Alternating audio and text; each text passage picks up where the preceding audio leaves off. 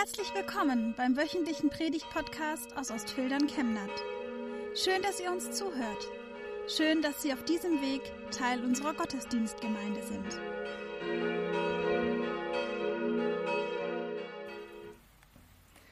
Liebe Gemeinde, wir haben vorhin Psalm 36 miteinander gebetet und dieser Text soll uns heute auch Predigtext sein. Geschafft. Paul streift den Rucksack ab und lässt sich ins Gras fallen. Christoph wischt sich den Schweiß von der Stirn und strahlt. Es, das hat sich gelohnt. Die Aussicht hier auf dem Gipfel ist einfach grandios. Früh am Morgen sind sie losgewandert und jetzt sind sie oben. Der Gipfel ist erreicht. Zu ihren Füßen liegt das Tal mit dem dunkelblauen See. Das Dorf am See sieht aus wie eine Handvoll Spielzeughäuser, die sich um eine Spielzeugkirchturm scharen. Die andere Talseite ist mit Wald und Wiesen bedeckt, bis hinauf zu den Bergspitzen, die scheinbar nur noch aus Fels und Geröll bestehen. Der Blick geht frei über die Bergkämme und verliert sich in der Ferne.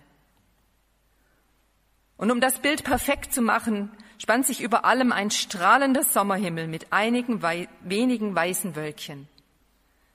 Es ist wie im Reiseprospekt. Ein Platz zum Staunen und Freuen. Auch zum Rasten ist es hier ideal. Es gibt ein Fleckchen Gras an einem Felsen. Man ist ein wenig geschützt vor Wind und Sonne. So lässt sich's aushalten. Die beiden Wanderer packen aus, was sie haben, und vespern eine Weile schweigend.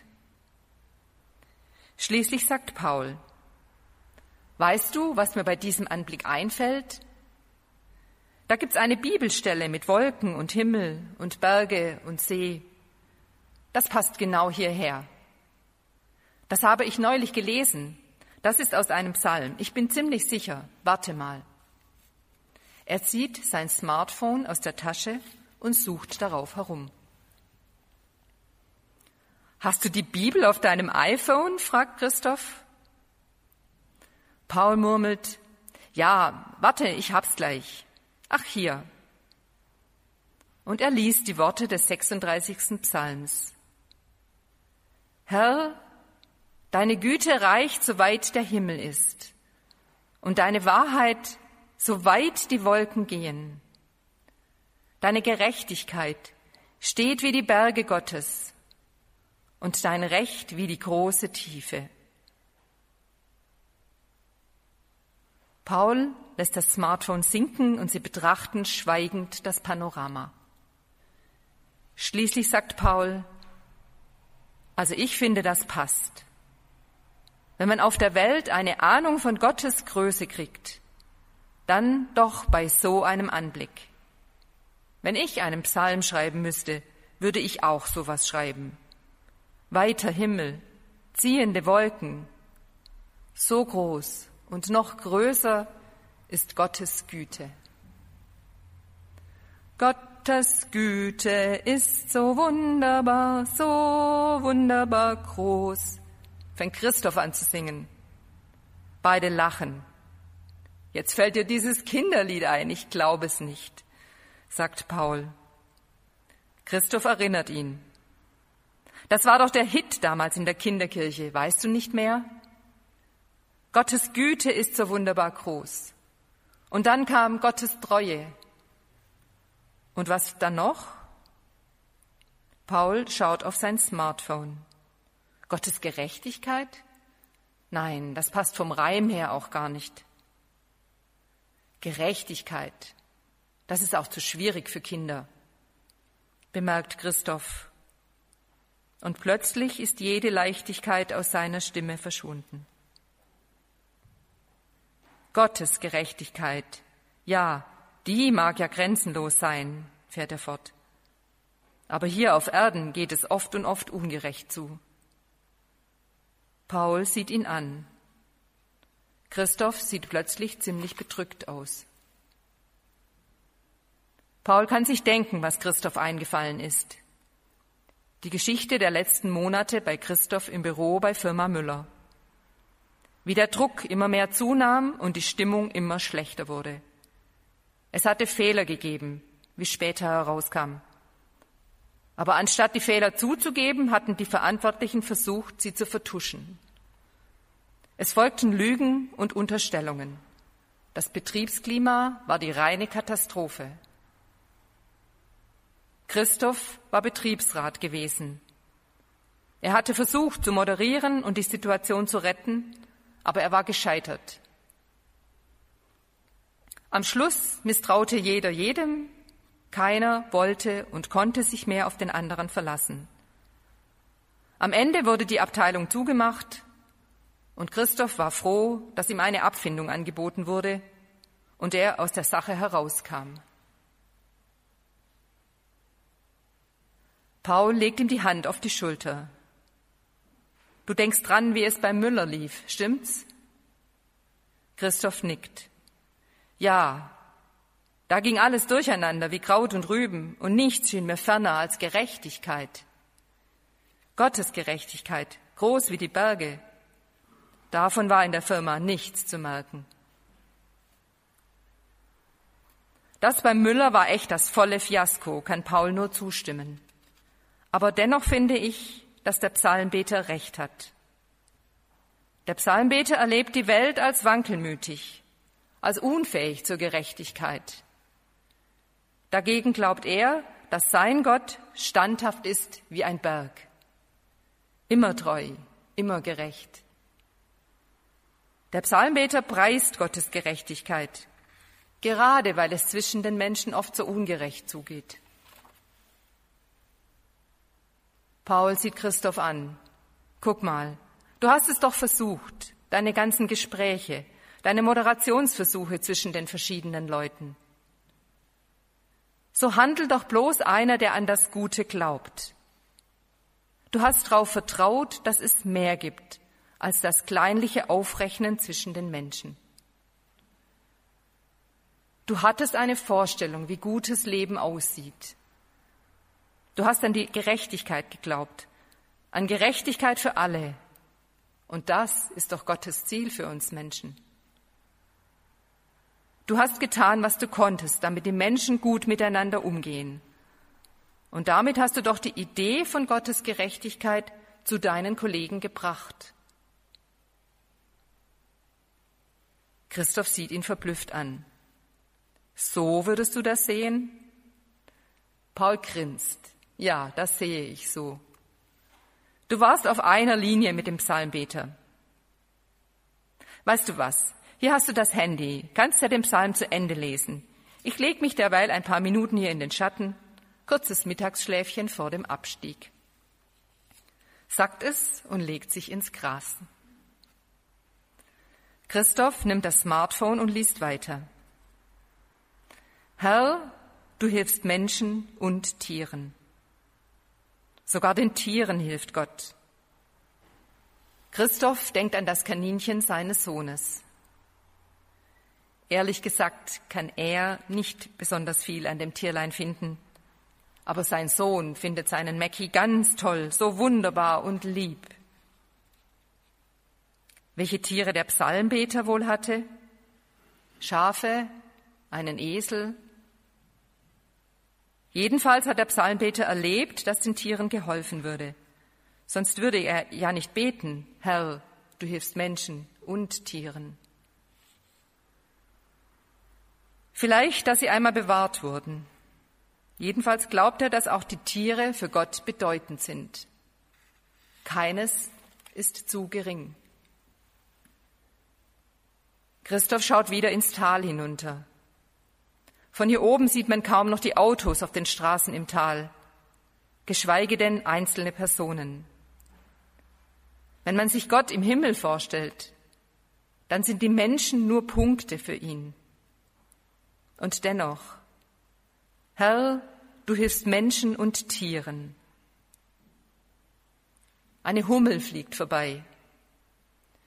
Die hat es hier oben auch nicht einfach, denkt Christoph. Der Winter ist lang, die Blumen blühen spät, Nachts ist es kalt und tags brennt die Sonne. Und trotzdem schafft sie es, hier ihr Auskommen zu finden. Christoph nickt der Hummel zu und sagt zu ihr, Dir hilft Gott auch.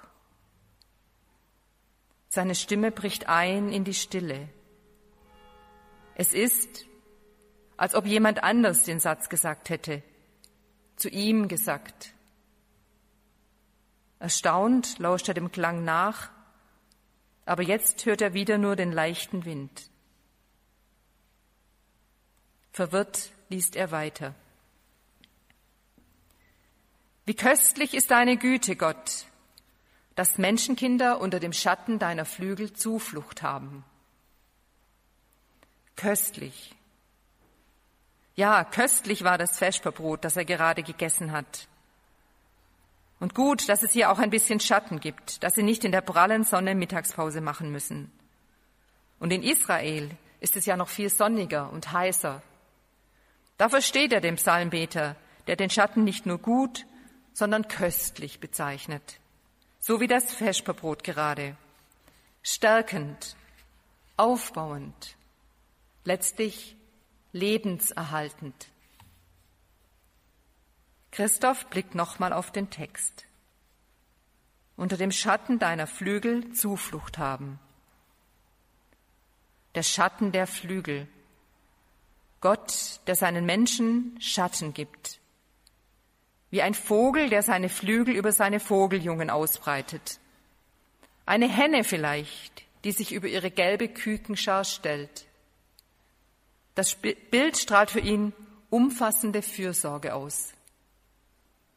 Die Vogelmutter nimmt die Hitze auf sich und die Küken sind geborgen und sorglos. Christoph sieht ein Sternchen neben dem Wort Flügel. Er tippt darauf und es erscheint mehr Informationen. Er tippt wieder drauf und liest. In verschiedenen Psalmen wird Gott mit Bildern aus der Tierwelt beschrieben. Im Begriff Schatten deiner Flügel drücken die Flügel den Schutz aus und der Schatten wird zum Zufluchtsort. Bei Parallelstellen bei Jesaja wird vom Schatten der Hand, der rechten Hand oder der Hände Gottes gesprochen. Der Schatten steht für den Schutz, welcher Gott den Armen und Geringen gewährt, so dass die Kraft ihrer Feinde geschwächt wird, wie die Hitze durch den Schatten einer Wolke gebrochen wird. Ach so, denkt Christoph und blättert zurück zum Psalmtext. Wie köstlich ist deine Güte, Gott, dass Menschenkinder unter dem Schatten deiner Flügel Zuflucht haben. Gottes Nähe als Zufluchtsort. Ja, das hat er damals auch so erlebt, als es so chaotisch zuging in der Firma. Er erinnert sich daran, dass ihm die Gottesdienste an den Sonntagen viel Ruhe gegeben haben. Er hatte einen Ort gehabt, wohin er seine Klagen bringen konnte. Seine Frau, seine Freunde hatten ihm viel zugehört, aber er wollte sie auch nicht zu sehr belasten. Ein, zwei Sonntage fallen ihm ein, wo er im Gottesdienst wirklich etwas loslassen konnte, was ihm auf der Seele gelegen war. Er war erleichtert nach Hause gegangen. Daran erinnert er sich jetzt. Er weiß gar nicht mehr genau, was ihn angesprochen hat. Ein Satz aus der Bibel oder ein Gebet. Jedenfalls nahm er mit nach Hause, dass der gute Gott größer ist als die unguten Taten der Menschen. Ein bisschen Frieden war in sein Herz eingezogen. Christoph blickt auf. Vor ihm ist immer noch das grandiose Panorama von Bergen, See und Sommerhimmel. Er lächelt. Das ist ihm auch noch nicht passiert, dass er auf dem Gipfel eines Berges angefangen hat, einen Psalm zu lesen. Aber es passt einfach. Es ist das Tüpfelchen auf das I an einem gelungenen Tag. Er greift zu seiner Wasserflasche und nimmt einen Schluck. Das Wasser ist zwar lauwarm, aber es schmeckt so gut wie ein Weizenbier zu Hause. Das wäre doch auch ein gutes Bild für Gott, denkt er. Gott ist wie ein Schluck Wasser, wenn man Durst hat. Er blättert auf dem Smartphone weiter und liest. Die Menschenkinder, sie werden satt von den reichen Gütern deines Hauses, und du tränkst sie mit Wonne wie mit einem Strom. Denn bei dir ist die Quelle des Lebens, und in deinem Lichte sehen wir das Licht. Verblüfft starrt er auf den Text. Ja, so etwa hatte er es gemeint. Er fühlt, wie sich seine Verblüffung in eine große Freude verwandelt, während er erkennt. Ach, der alte Psalmbeter, der hat's doch begriffen. Ich vergleiche hier Gott mit einem Schluck Wasser, aber der Psalmbeter schaut weiter. Gott ist wie ein Strom voll Wasser. Nicht eine halbe Flasche voll genug für den Abstieg, sondern eine Quelle für den ganzen Lebensweg. Nicht für einen Tag, sondern genug für das ganze Leben. Paul neben ihm auf der Wiese gähnt und schlägt die Augen auf. So, meinetwegen kann's weitergehen. Aber du hast ja immer noch das iPhone in der Hand. Hast du die ganze Zeit den Psalm gelesen? Christoph nickt. Ja, ich glaube, der Psalmbeter war auch ein Bergsteiger. Ich erzähle es dir beim Abstieg. Amen.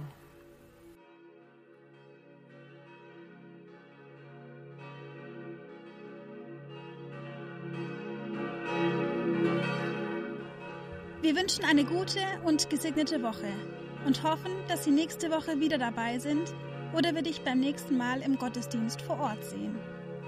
Weitere Infos zur predigenden Person und zu den Angeboten unserer Kirchengemeinde findet man auf unserer Homepage chemnat-evangelisch.de.